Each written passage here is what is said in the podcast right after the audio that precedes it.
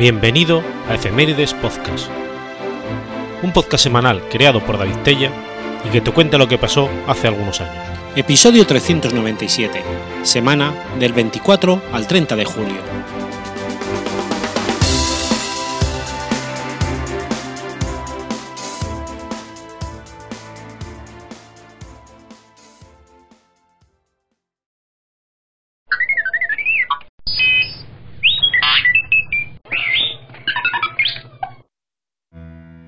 24 de julio de 1847. Nace Margaret Stave. Apolonia Margaret Stave fue una fundadora de la fábrica de juguetes Stave. Se inició en la creación de animales de peluche en 1880 en la localidad de Gegen an der Brent, en Alemania.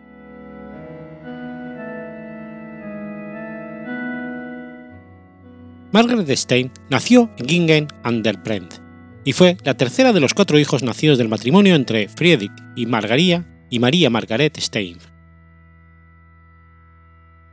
A los 18 meses sufrió una fiebre severa que le generó una parálisis parcial y más tarde se le diagnosticó poliomielitis.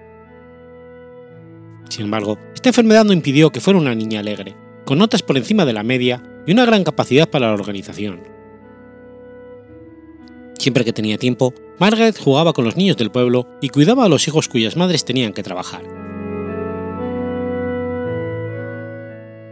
En la casa paterna recibió una educación bastante estricta, por lo que en el verano de 1856, durante su estancia con la familia de August Hermann Werner, el fundador de la clínica Werner, recuperó la alegría. Tras una operación de piernas que no comportó ninguna mejora, Margaret acudió a Bad Wilbad para someterse a un tratamiento balneoteoterápico. A pesar de que la estancia en Ludwigsburg y Wilbad la mantuvo separada de su familia durante varios meses, Margaret disfrutó del tratamiento. Cumplió su sueño de asistir a la escuela de costura en contra de la voluntad de sus padres. Allí tuvo alguna dificultad debido a su parálisis, pero pronto se convirtió en buena costurera. 1874, su padre reconstruyó la casa de la calle Landergasse y creó una sastrería. Al poco tiempo, Margaret y su hermana recibieron muchos pedidos y fueron las primeras del pueblo en poder comprar su propia máquina de coser. A pesar de que debido a la parálisis, Margaret solo podía utilizar la máquina por el lado contrario de su diseño, fue capaz de usarla de forma productiva. En 1877, aconsejada por el marido de su prima, Wilhelm Adolf Graf, abrió una tienda de fieltros que pronto se convirtió en un pequeño negocio con varias costureras en plantilla. En 1879, Margaret Stave descubrió en una revista de moda el patrón de un elefante y llenó dos sacos alfileteros con esta forma, confeccionados por ella y sus costureras, para venderlos en el mercado de Heidenheim. Los elefantitos tuvieron tanto éxito que poco después diseñaron y produjeron otros animales de fieltro. Margaret compró fieltro para los animales en 1886 por valor de 1.460 marcos, y cuatro años más tarde, este ya costaba 5.070 marcos. El primer catálogo ilustrado de Stave se publicó en 1892, en el que además de los elefantes incluía otros animales como perros, gatos y caballos, este incluía también el lema de Margaret. A los niños solo les sirve lo mejor.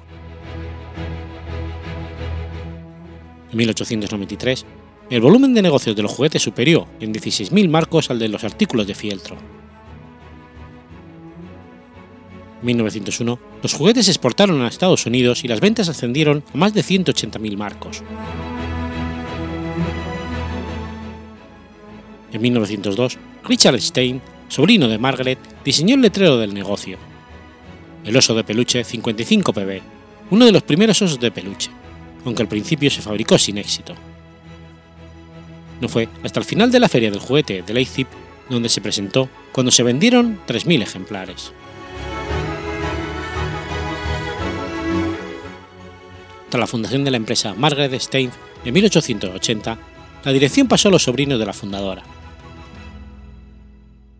1907 el número de osos de peluche confeccionados había ascendido a 973.999, Además, los 400 empleados y 1.800 trabajadores a domicilio produjeron un total de 1.700.000 juguetes. El 9 de mayo de 1909, Margaret Stave falleció a la edad de 61 años a causa de una neumonía. En el Museo Stave se muestra a los visitantes la historia del oso de peluche y de la empresa. Los edificios de la fábrica, conocidos popularmente como Acuario de las Solteras, marcaron un nuevo rumbo en la historia de la arquitectura.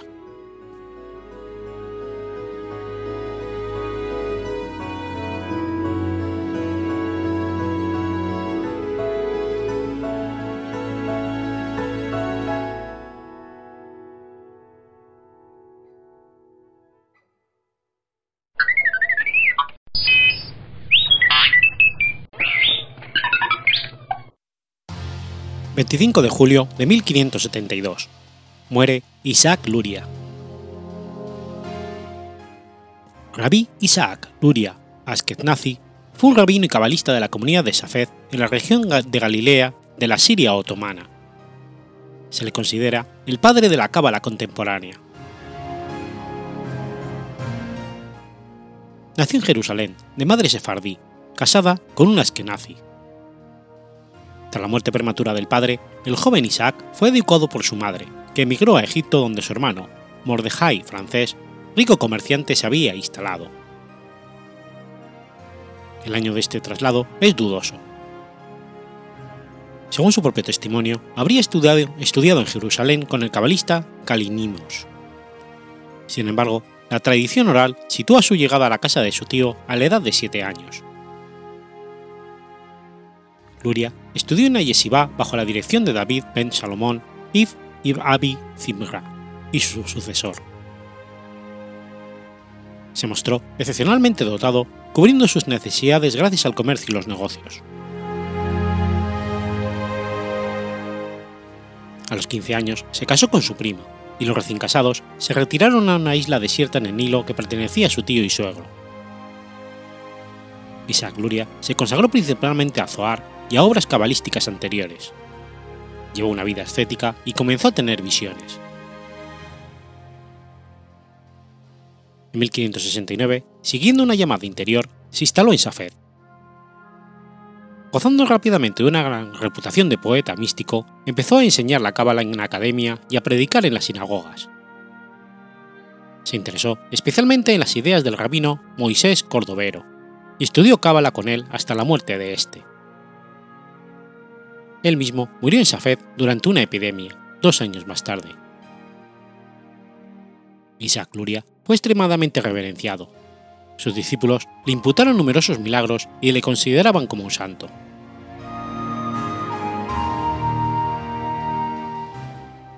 En 1570 emigró al El Ari Safed, que era en aquellos días el centro de los estudiantes de la Cábala.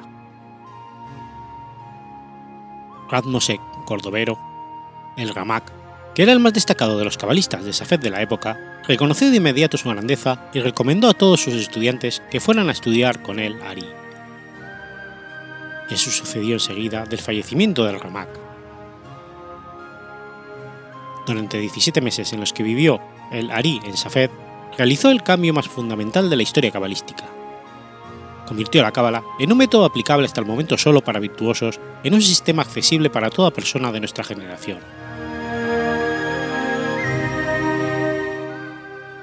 El Ari no escribió nada para sus propios medios.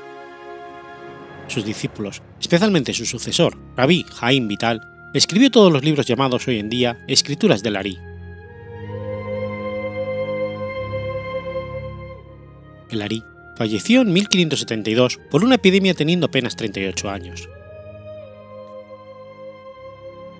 El día de su fallecimiento es el 5 del mes de Av, en el undécimo mes del calendario hebreo moderno comienza su cómputo a partir del mes de Sisrei con la creación del mundo, y el quinto mes según el ordenamiento de los meses en la Biblia, que comienza por Nisan, en conmemoración de la salida de los hebreos de la esclavitud en Egipto.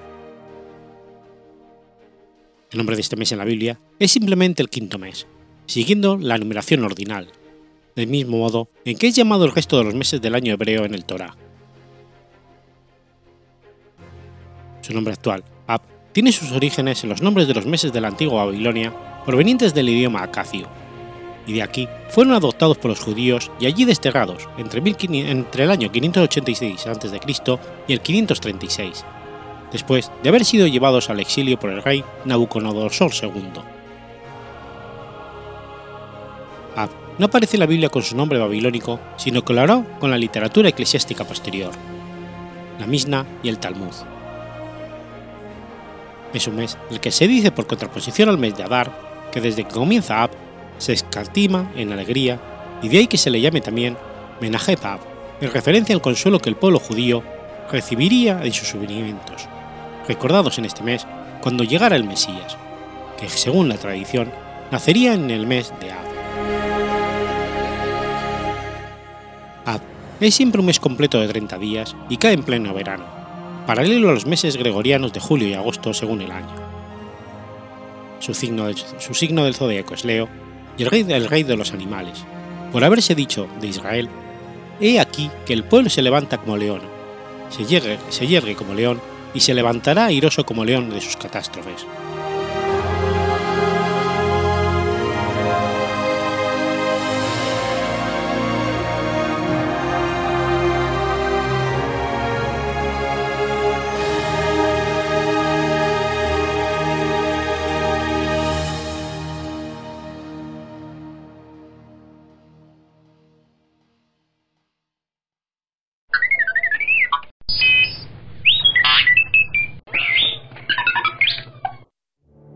26 de julio de 1582.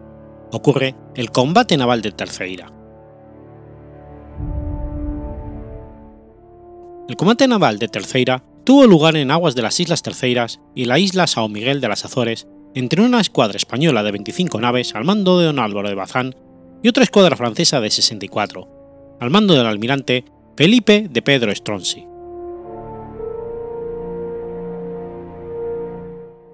En 1580, tras la muerte sin sucesión del rey Sebastián I de Portugal en la batalla de Alcázar-Quibir y el posterior fallecimiento de Enrique I el Cardenal, Felipe II de España fue reconocido como rey de Portugal, con el nombre de Felipe I de Portugal por las Cortes de Tomar. El nombramiento de Felipe no fue bien aceptado en Francia ni en Inglaterra por el poder que significaba para la Casa de Austria, por lo que apoyaron la causa de don Antonio de Crato, que también pretendía la corona de Portugal. Con esto intentaban evitar la unión de los imperios coloniales de España y Portugal, lo que convertía a Felipe II en uno de los monarcas más poderosos de Europa. Todas las posesiones portuguesas, salvo las Islas Azores o Terceras, reconocían a Felipe II como rey de Portugal, estas islas eran punto de recalada para la flota de la Plata de Indias, donde hacían aguada y recogían víveres para continuar viaje a España. Pese a no estar en guerra con España, Francia envió una flota a las Azores para apoyar al prior. En 1581 se presentan en Lisboa los comisarios de la isla de San Miguel para ofrecer su sumisión a Felipe II, por lo que se envía a dicha isla la escuadra de Galicia, al mando de Pedro Valdés. Estaba formada por cuatro naos grandes y dos pequeñas, y llevaba 80 artilleros y 600 infantes. Su misión era limpiar el mar de corsarios y recibir las flotas de Indias, para evitar que recalasen en territorio enemigo. Y conociendo que la de la India Oriental venía bajo el mando de don Manuel de Melo, partidario del prior de Crato, otra de sus misiones era evitar que los agentes del prior contactaran con él.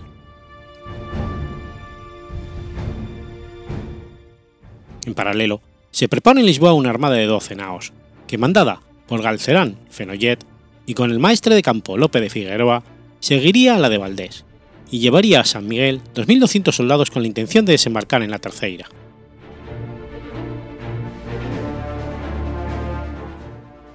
El 30 de junio llega Valdés a San Miguel y su gobernador, Ambrosio de Aguiar, le informa que en las terceiras se habían recibido armas y municiones, la tripulación de una carabela que había interceptado le dijo que, si bien en la tercera había muchos partidarios del prior, estos estaban mal armados. Dando por buena esta última información, en lugar de emprender su misión de esperar a la flota de Indias, efectuó un desembarco con 350 hombres cerca de Angra. El desembarco fue un fracaso y se perdieron más de 200 hombres, entre ellos un hijo de Valdés y un sobrino de don Álvaro de Bazán. Al llegar las flotas de tierra firme y Nueva España con 43 naves, intentó convencer a sus generales, don Francisco de Luján y don Antonio Manrique, para efectuar un desembarco conjunto en la Terceira. Estos se negaron y siguieron viaje a España, encontrándose en esta singladura con la flota de Lope de Figueroa. Este les dio agua y los escoltó a Lisboa, frustrando las intenciones de Melo, que por el descuido de Valdés había recibido instrucciones para dirigirse a Francia.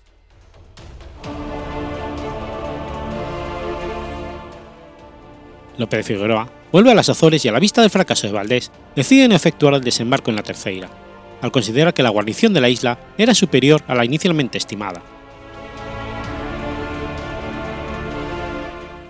En marzo de 1582 se refuerza la isla de San Miguel con cuatro naos guipuzcoanas que lleva a Ruiz Díaz de Mendoza y queda a cargo del próximo almirante portugués Pedro Preixoto da Silva, que estaba allí con dos galeones y tres carabelas. En mayo, nueve naos francesas atacan San Miguel. El ataque es rechazado por las naos guipuzcoanas, que tuvieron 20 muertos. En enero de 1582, Felipe II da las órdenes de preparación de la expedición naval que ha de conquistar el reducto enemigo de las Azores occidentales. Los preparativos comienzan en la primavera bajo el mando de don Álvaro de Bazán, capitán general de las galeras de España, elegido por el rey para comandar la armada ha de trasladarse a las islas. En Lisboa y Sevilla se construyen los buques y se reúnen las tropas con soldados preferentemente portugueses, aunque también figuran españoles, italianos y alemanes. Pero los preparativos se retrasan porque se tienen que construir 80 barcas planas, cuya madera se cortó a finales de febrero y se ha de elaborar un patrón que sirva de modelo común a las atarazanas andaluzas. La expedición ha de estar compuesta por 60 naos gruesas, con los pataches y embarcaciones auxiliares correspondientes, 12 galeras y las barcas para desembarco. Aparte de los marinos, las tropas de tierra serán de 10.000 y a 11.000 soldados, al mando del maestre de campo general don Lope de Figueroa. La impedimenta costaba de provisiones para seis meses, artillería de batir, carros de municiones, mulas, caballos y caballos para atender a los servicios de transporte y acarreo.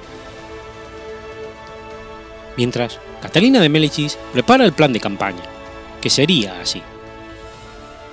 Strozzi, después de conquistar la isla de Madeira, ocuparía las Azores para el prior de Crato. Más tarde, el mariscal Brissac se apoderaría de las islas del Cabo Verde, y en agosto Felipe Strozzi debería reforzar la guarnición y dirigirse a Brasil, que sería cedido a Francia por el pretendiente cuando sea rey de Portugal.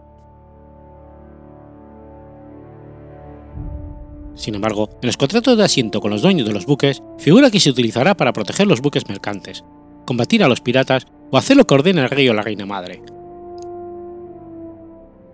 La noticia de que Felipe II estaba preparando una expedición naval contra las Islas Azores conduce a concentrar las fuerzas francesas para poder hacerle frente en vez de desarrollar el plan escalonado previsto.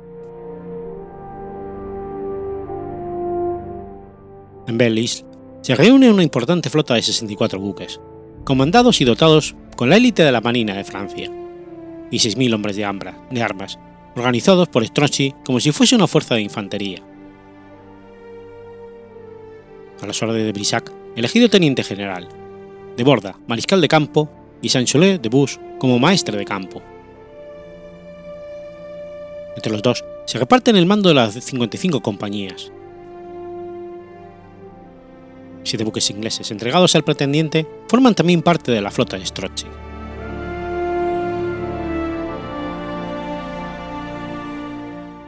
La flota sale el 16 de junio y después de un mes de navegación atracan los buques en la rada de San Miguel. Los pilotos piensan que están en la isla de Santa María y entonces Strozzi toma la decisión de desembarcar 1.200 hombres para asediar el fuerte de Punta Delgada y aunque consigue un éxito inicial frente a la tropa que trata de resistirse al desembarco, no aprovecha la ocasión de rendir la plaza, viéndose obligado a reembarcar a sus soldados cuando se entera de la premiante presencia de las naves de don Álvaro de Bazán. En efecto, sabiendo Felipe II de, de que había salido de Francia una escuadra rumbo a las Islas Azores, manda de inmediato la partida de la escuadra de Bazán que se preparaba en Lisboa. La flota española estaba mandada por el gran marino militar Álvaro de Bazán, marqués de Santa Cruz y capitán general de las galeras de España. Mandaba dos galeones del rey, diez naos guipuzcoanas, ocho portuguesas y castellanas, diez urcas flamencas y una levantina, así como cinco pateche. Pero dos de las urcas desaparecieron en la noche del 24 de julio y tres naves se demoraron en Lisboa. La levantina llega tarde y uno de los pataches había sido apresado, porque en el momento del combate solo tenía 25 bajeles de guerra.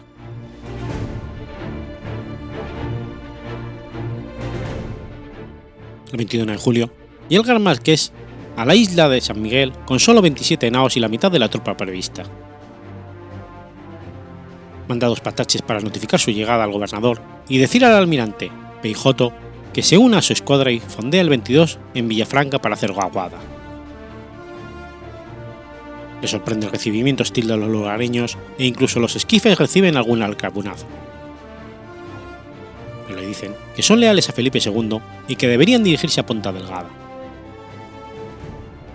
En esto, llega una carabela comunicando que había salido de Lisboa con otras dos carabelas y dos naos y que las dos carabelas habían sido apresadas por los franceses, y las naos habían conseguido escapar como ellos. Uno de los pataches de descubierta viene con las noticias del apresamiento de los dos pataches que se habían enviado a Ponta Delgada. Ante la evidencia de la presencia de la flota francesa, acelera la guada y se hace al mar, avistando más de 60 velas, que estaban ocultas al otro lado de la isla.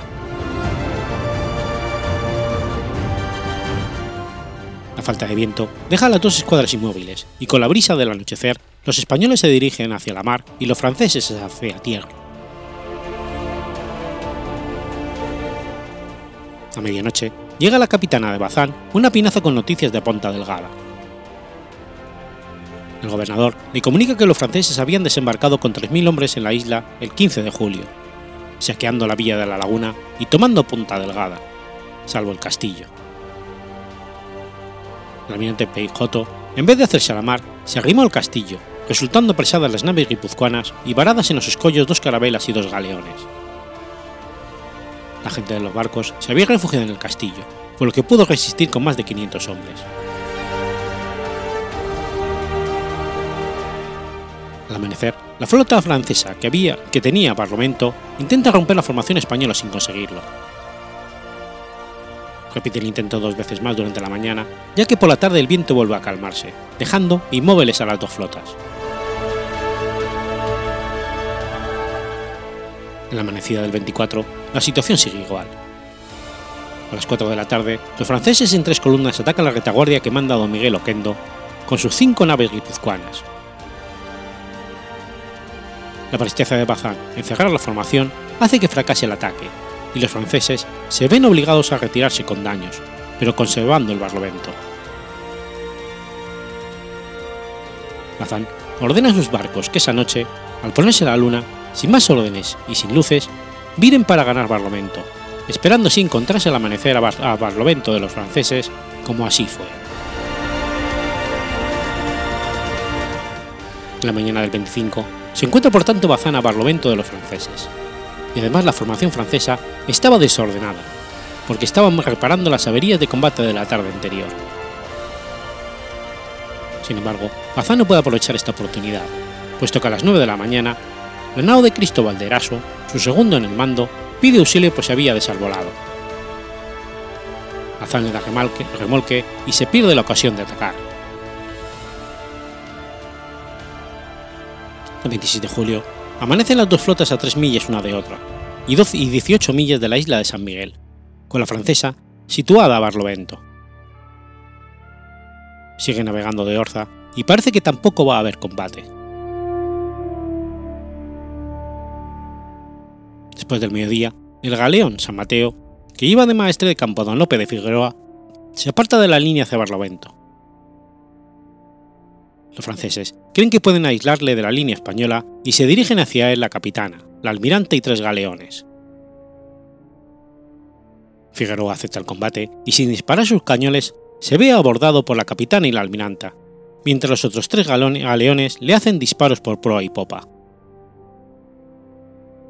Cuando las dos naves están muy cerca, dispara su artillería, produciendo grandes daños a los franceses y repite la descarga antes del abordaje. Pone tiradores escogidos en las gavias para barrer las cubiertas francesas. Siendo el San Mateo ya una boya, sin jarcias ni velas, mantiene combate durante dos horas. Tuvo que dar orden don Lope a sus hombres para que no pasasen a la capitana francesa que se había rendido, para mantener el combate con la almiranta. Los franceses atacan la línea española que se mantiene en buen orden. El marqués suelta el remolque que lleva y se dirige a apoyar al galeón San Mateo, al igual que el grupo de retaguardia que llega antes. La nao Juana del capitán Garganta aborda a la capitana francesa abarloada al galeón, mientras Villaviciosa lo hace con la almiranta. Acuden las francesas que se amarran a estas últimas y se forma un grupo de barcos en los que los hombres combaten unos con otros. Miguel de Oquendo se mete a toda vela entre San Mateo y la almiranta francesa, disparando contra ella al estar en medio. Con esta maniobra rompe las amarras y hunde el costado de la nave francesa a la que se aferra. Cuando llega don Álvaro, viendo que sus barcos estaban dominando la situación y al comprobar que la capitana francesa que mandaba el Stronchi se separaba de la San Mateo, la aborda, al igual que la nave capitana. En una hora, el navío francés se rinde. Al dar por perdidas la almirante y la capitana, los franceses que no estaban trabados a naves españolas se retiran y termina el combate a las cuatro horas de haber empezado. Por parte española hubo 224 muertos y 550 heridos, y aunque no se perdió ningún barco, todos quedaron con averías. Por parte francesa, se perdieron 10 navíos grandes y se calcula que hubo unos 2.000 muertos, entre ellos el almirante Felipe Strozzi. Día 30, fondea la escuadra española en Villafranca desembarcando heridos y prisioneros y empezando sus reparaciones. Se inició un juicio contra los prisioneros acusándoles de piratas, ya que España y Francia estaban oficialmente en paz. Los franceses alegaron no ser piratas y que tenían despachos del rey de Francia. Pero don Álvaro dio por falsos estos documentos y los condenó a muerte. El 1 de agosto fueron degollados 28 señores y 52 caballeros y ahorcados los soldados y marineros de más de 18 años de edad. El prior de Crato huyó de la isla Terceira embarcando en las naves francesas fugitivas.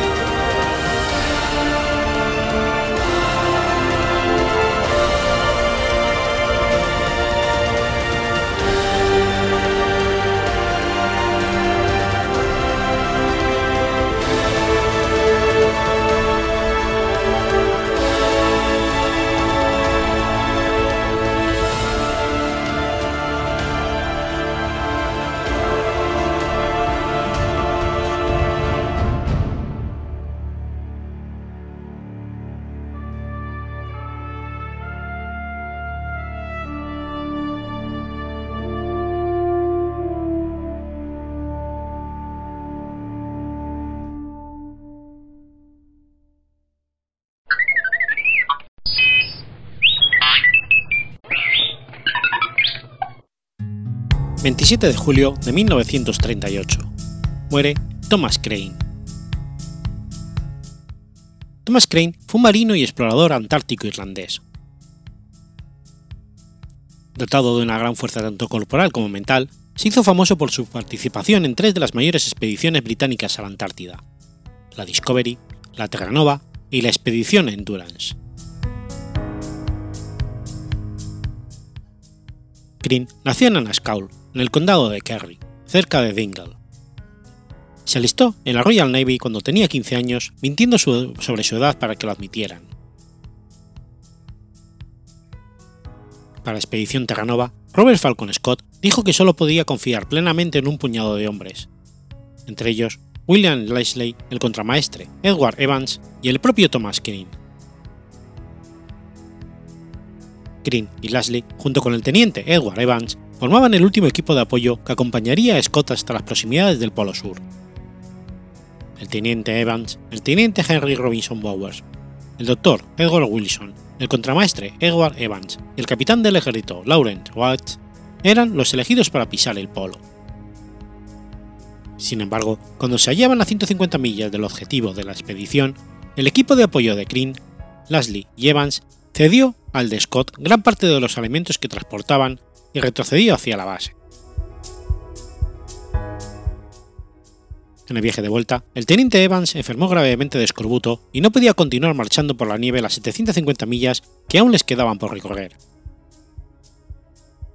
Green y Leslie se negaron a abandonarlo en el hielo y lo ayudaron a seguir.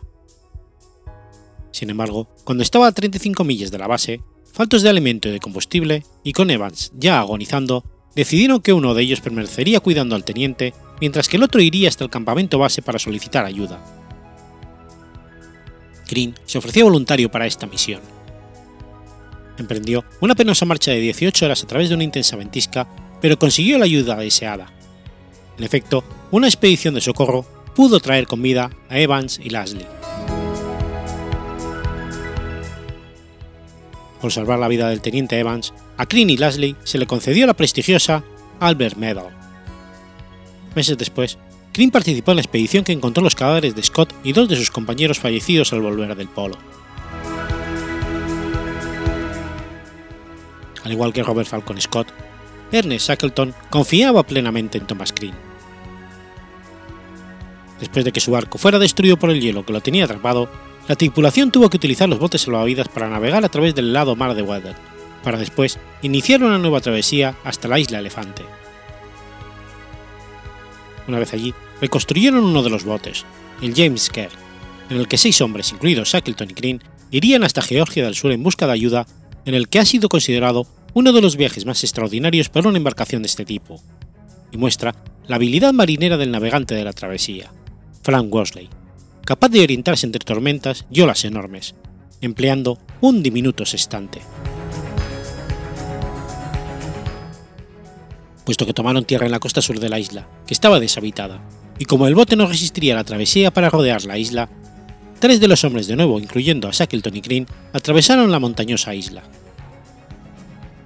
Llegaron a la estación ballenera de Great Weekend cansados y sucios, pero prepararon la expedición de rescate de los 22 compañeros que habían dejado en la isla Elefante, rescatándolos tras varios intentos infructuosos a causa de la meteorología 22 meses después.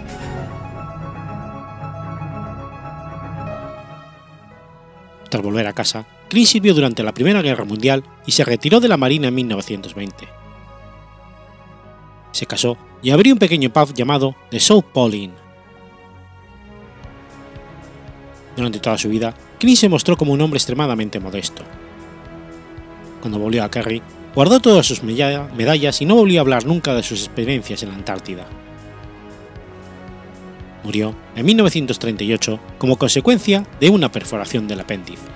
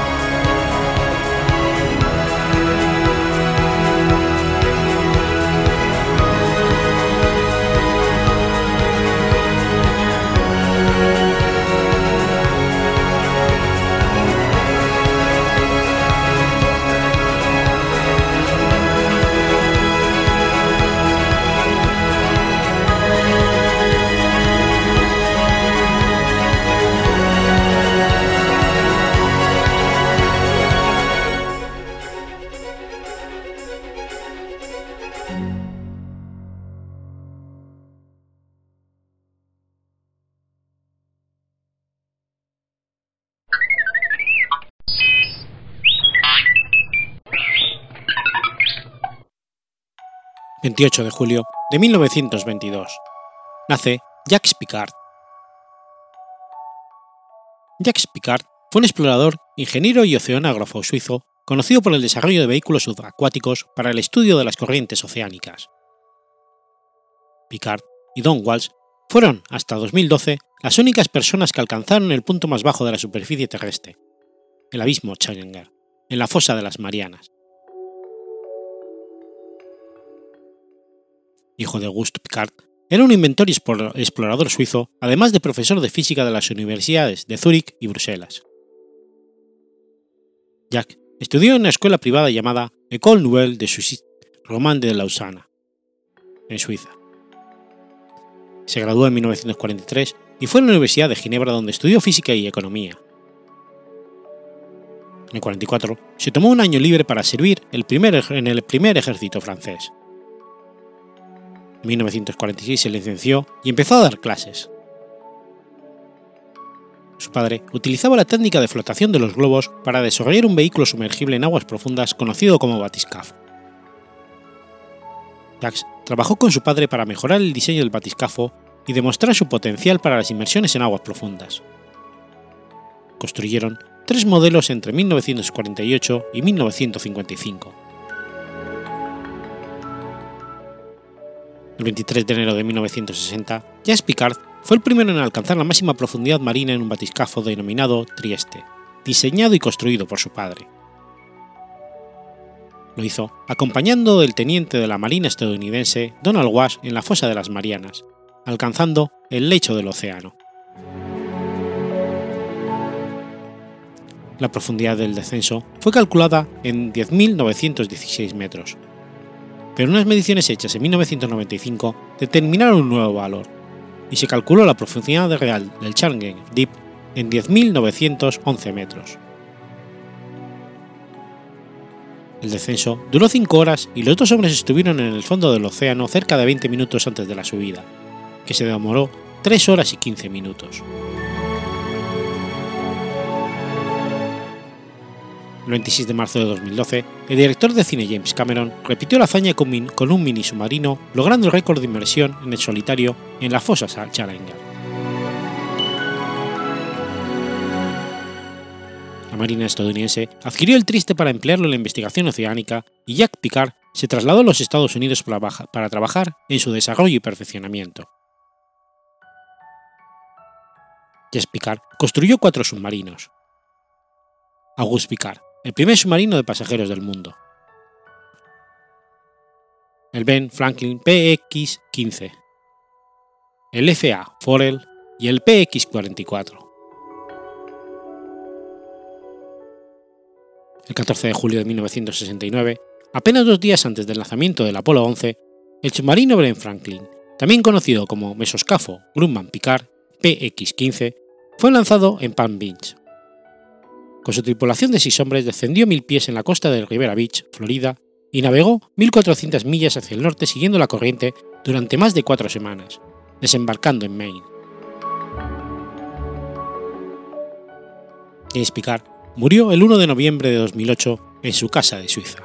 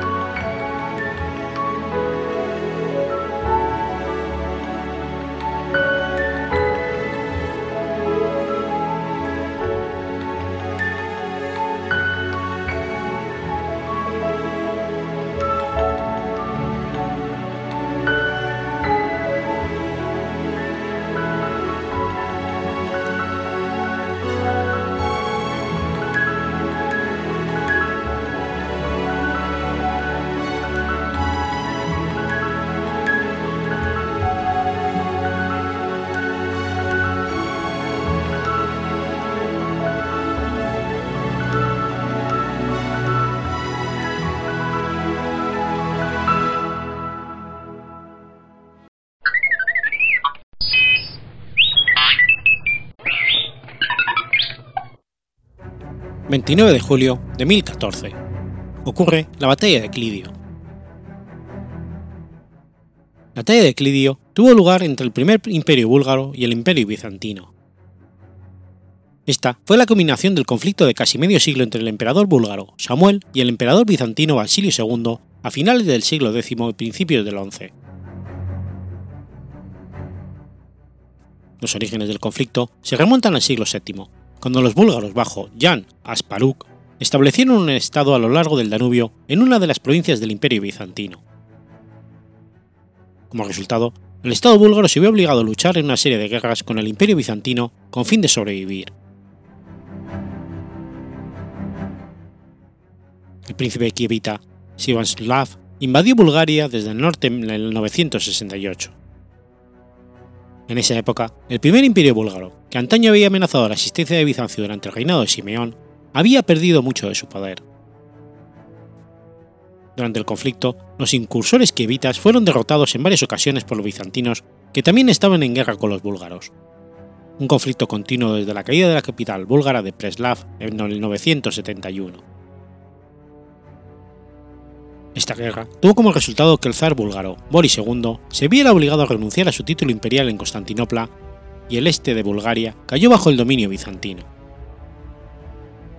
Los bizantinos asumieron que este acto significaría el fin de la independencia búlgara, pero las tierras búlgaras occidentales permanecieron autónomas y bajo los hermanos como Etopulos, David, Moisés, Aarón y Samuel, la resistencia contra los bizantinos emergió.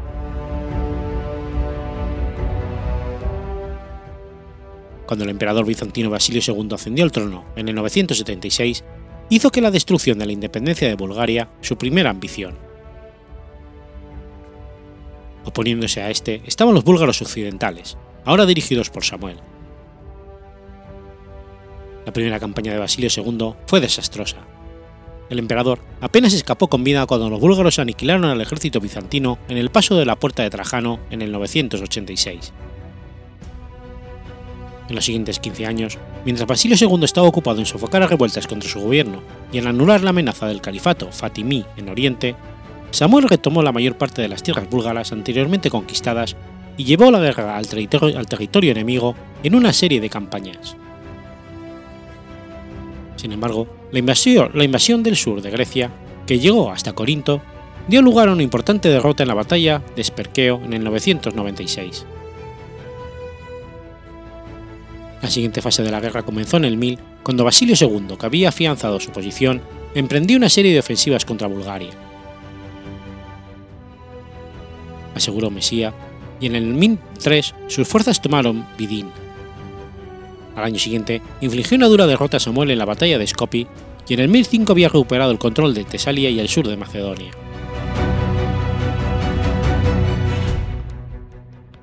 En esto y en los años siguientes surgió un padrón la campaña bizantina se libraba en Bulgaria, poniendo sitio a las fortalezas y saqueando las ciudades, mientras los búlgaros, numéricamente inferiores, fueron incapaces de ofrecer oposición directa, lanzando incursiones de distracción en Macedonia y Grecia. A pesar de algunos éxitos, estas no lograron ningún resultado permanente ni obligaron a Basilio a abandonar sus campañas en Bulgaria. Un contraataque en el 1009 llevó a la derrota en la batalla de Creta, y aunque los bizantinos en sí no lograron ninguna victoria decisiva, su metódica guerra de desgaste privó a los búlgaros de sus fortalezas y debilitó su fuerza gradualmente.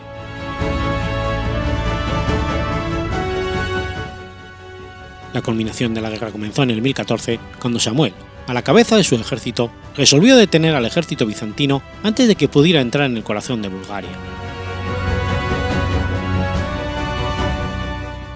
Samuel sabía que el ejército bizantino tendría que invadir el país a través de una serie de puertos de montaña, por lo que tomó precauciones para bloquearlos. Los búlgaros construyeron zanjas a lo largo de la frontera y fortificaron muchos de los valles y pasos con murallas y torres, especialmente el paso de Clidio en el río Estrimón, que Basilio tendría que cruzar para llegar al corazón de Bulgaria. Samuel fortificó la ladera norte de la montaña de Belasitsa al sur y al este del castillo de Strumica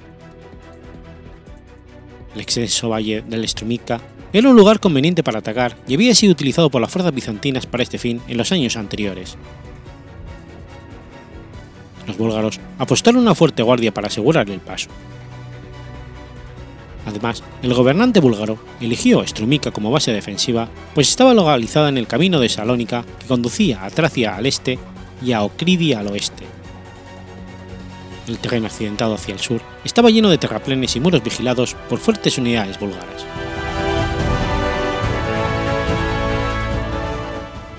La decisión de Samuel para hacer frente a Basilio II y la mayor parte de ese ejército en Clinio no se dio solo a las constantes derrotas e invasiones que habían devastado el país, sino también a las preocupaciones sobre su autoridad entre la nobleza, que había sido fatalmente debilitada por las campañas de Basilio II. Ejército bizantino marchó de Constantinopla a través de Comitini, Drama y Serres, y llegó a la quebrada de Rupel en el río Estrimón.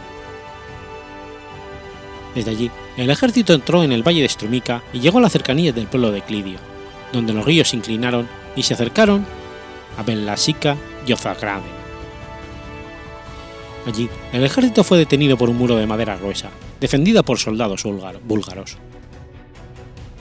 Los bizantinos atacaron inmediatamente la empalizada, pero fueron rechazados con grandes bajas. En respuesta, Samuel envió un numeroso ejército bajo uno de los nobles búlgaros más capaces, Nestoritza, para atacar hacia el sur y llamar la atención de Basilio lejos del sitio de Clidio. Los búlgaros de Nestoritza llegaron a Salónica, pero las tropas bizantinas, bajo Teofacilio, Batanientes, el estratego de la ciudad y su hijo, Miguel, lograron derrotarlos fuera de las murallas de la ciudad en una batalla sangrienta. Teofilacto capturó a muchos soldados y una gran cantidad de equipo militar, y marchó hacia el norte para unirse a Basilio II en Clidio.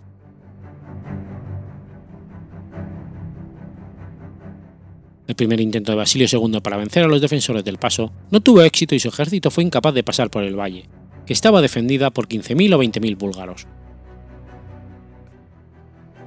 A pesar de las dificultades, el emperador bizantino no abandonó el ataque. Basilio ordenó a su general, Niceforo Sifias, a llevar a sus tropas alrededor de la alta montaña de Belalsitia y rodear a los búlgaros, mientras continuaban los asaltos sobre el muro. Sifias condujo a sus tropas a lo largo de una empinada senda, lo que le llevó a la retaguardia búlgara. El 29 de julio, Sifias atacó a los guardas, atrapándolos en el valle. Los soldados búlgaros abandonaron sus torres para enfrentar esta nueva amenaza y Basilio II fue capaz de romper la línea del frente y destruir el muro.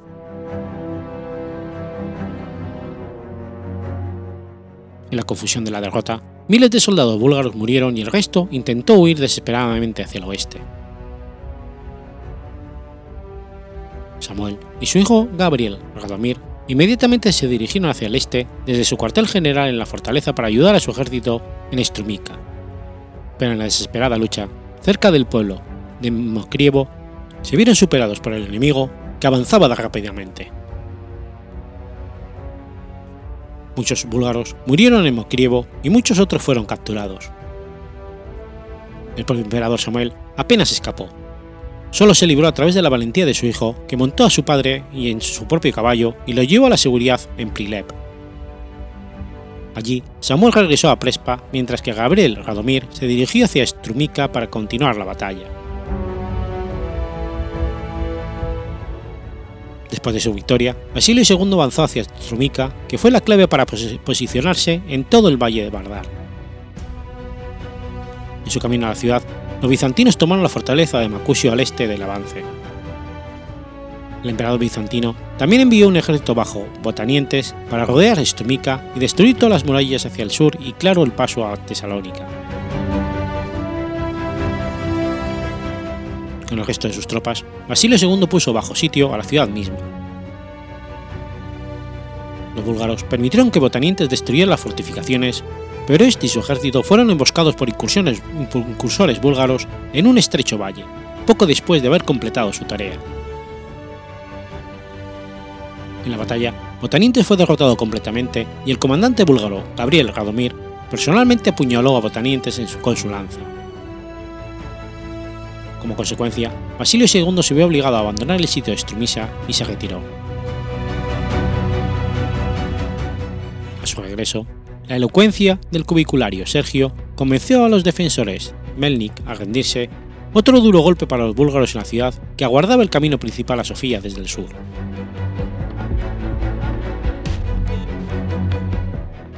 La muerte de Botanientes y los cuatro años más de guerra que siguieron indicó que el éxito bizantino no estaba completo. Sus herederos Gabriel Radomir e Iván Vladislav fueron incapaces de resistir con eficacia los ataques de Basilio II y Bulgaria fue derrotada completamente en el 1018. En ese año, el emperador Iván Vladislav fue asesinado en una batalla en Dirraquio, y Bulgaria se convirtió en una provincia del Imperio Bizantino hasta la exitosa sublevación dirigida por los hermanos Asen en el año 1185.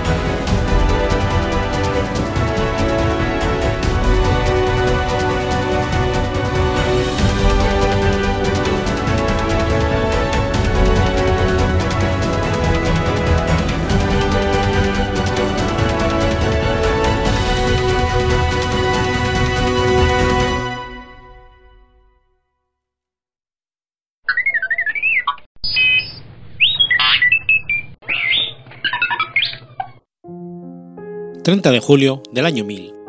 Ocurre la Batalla de Cervera. La Batalla de Cervera, también conocida como Arrancada de Cervera, tuvo lugar en Peña Cervera el lunes 30 de julio del año 1000 y enfrentó a la coalición cristiana de tropas navarras, castellanas y leonesas al mando de Sancho García y García Gómez con las huestes del caudillo musulmán Almanzor, que obtuvo la victoria. El ejército andalusí no luchaba en campo abierto desde la batalla de Rueda en el 981 y desde el saqueo de Santiago de Compostela en el 997.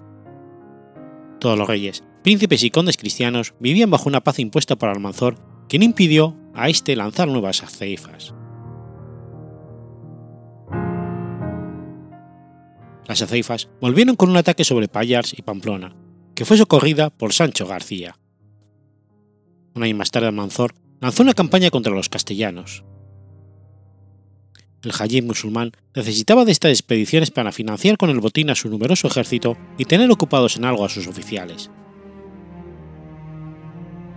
El ejército califal había aumentado de los 30.000 hombres en tiempos de Abderrahman III a 50.000, gracias a contingentes mercenarios bereberes traídos del Magreb por el propio Hajib y leales solo a él.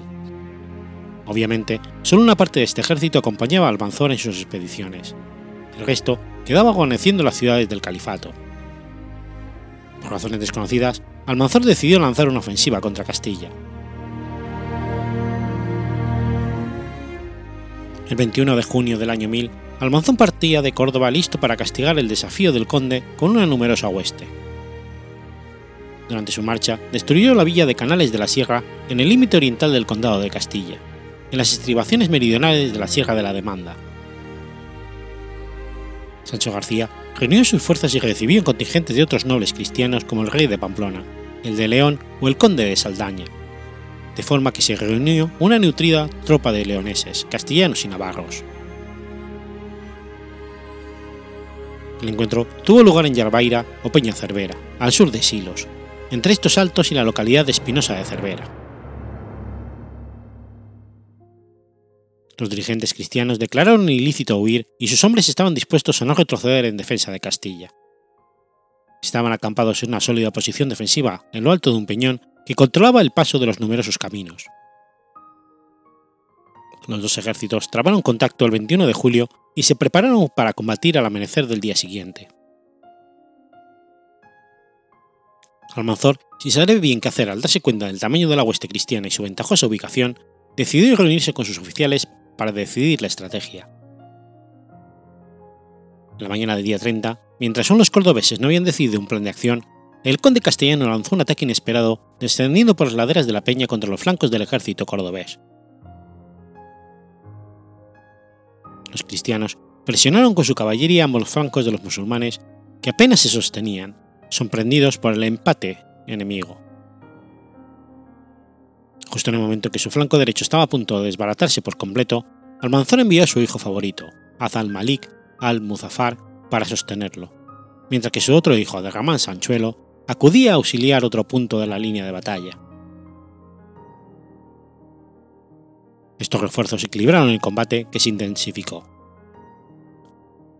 Uno de los jefes bereberes que acompañaban al Mudafar mató a uno de los condes Banu Gómez. Entonces Almanzor realizó la mantingala que le valió la victoria en este reñido enfrentamiento. Ordenó trasladar el campamento desde la hondonada donde se hallaba a un cerro cercano el conde castellano, creyó que las fuerzas que aparecían en lo alto eran nuevos refuerzos que acudían a la batalla y ordenó retirada, que se convirtió en una desbandada. La caballería islámica se encargó de perseguir al enemigo y Almanzor logró capturar el campamento enemigo. Era la primera vez que la unión de los cristianos hacía frente al ejército de Almanzor y casi le causaba la derrota.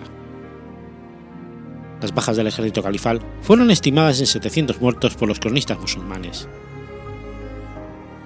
Almanzor logró capturar el campamento enemigo con numerosas armas y objetos de valor. Almanzor moriría en el 1002 cuando estaba de campaña por tierras riojanas. Su repentina muerte a la edad de 62 años ha servido de inspiración para varios mitos. Según versiones, sufría, sufría de una enfermedad desconocida desde el saqueo de Santiago de Compostela y haberse dado de beber a su caballo agua de la pila bautismal. El animal murió inmediatamente y él contrajo el mal, pero más conocida es la leyenda de su legendaria derrota en Calatañazor, considerada por los historiadores modernos un eco adornado por las crónicas posteriores de su pírrica victoria en Cervera.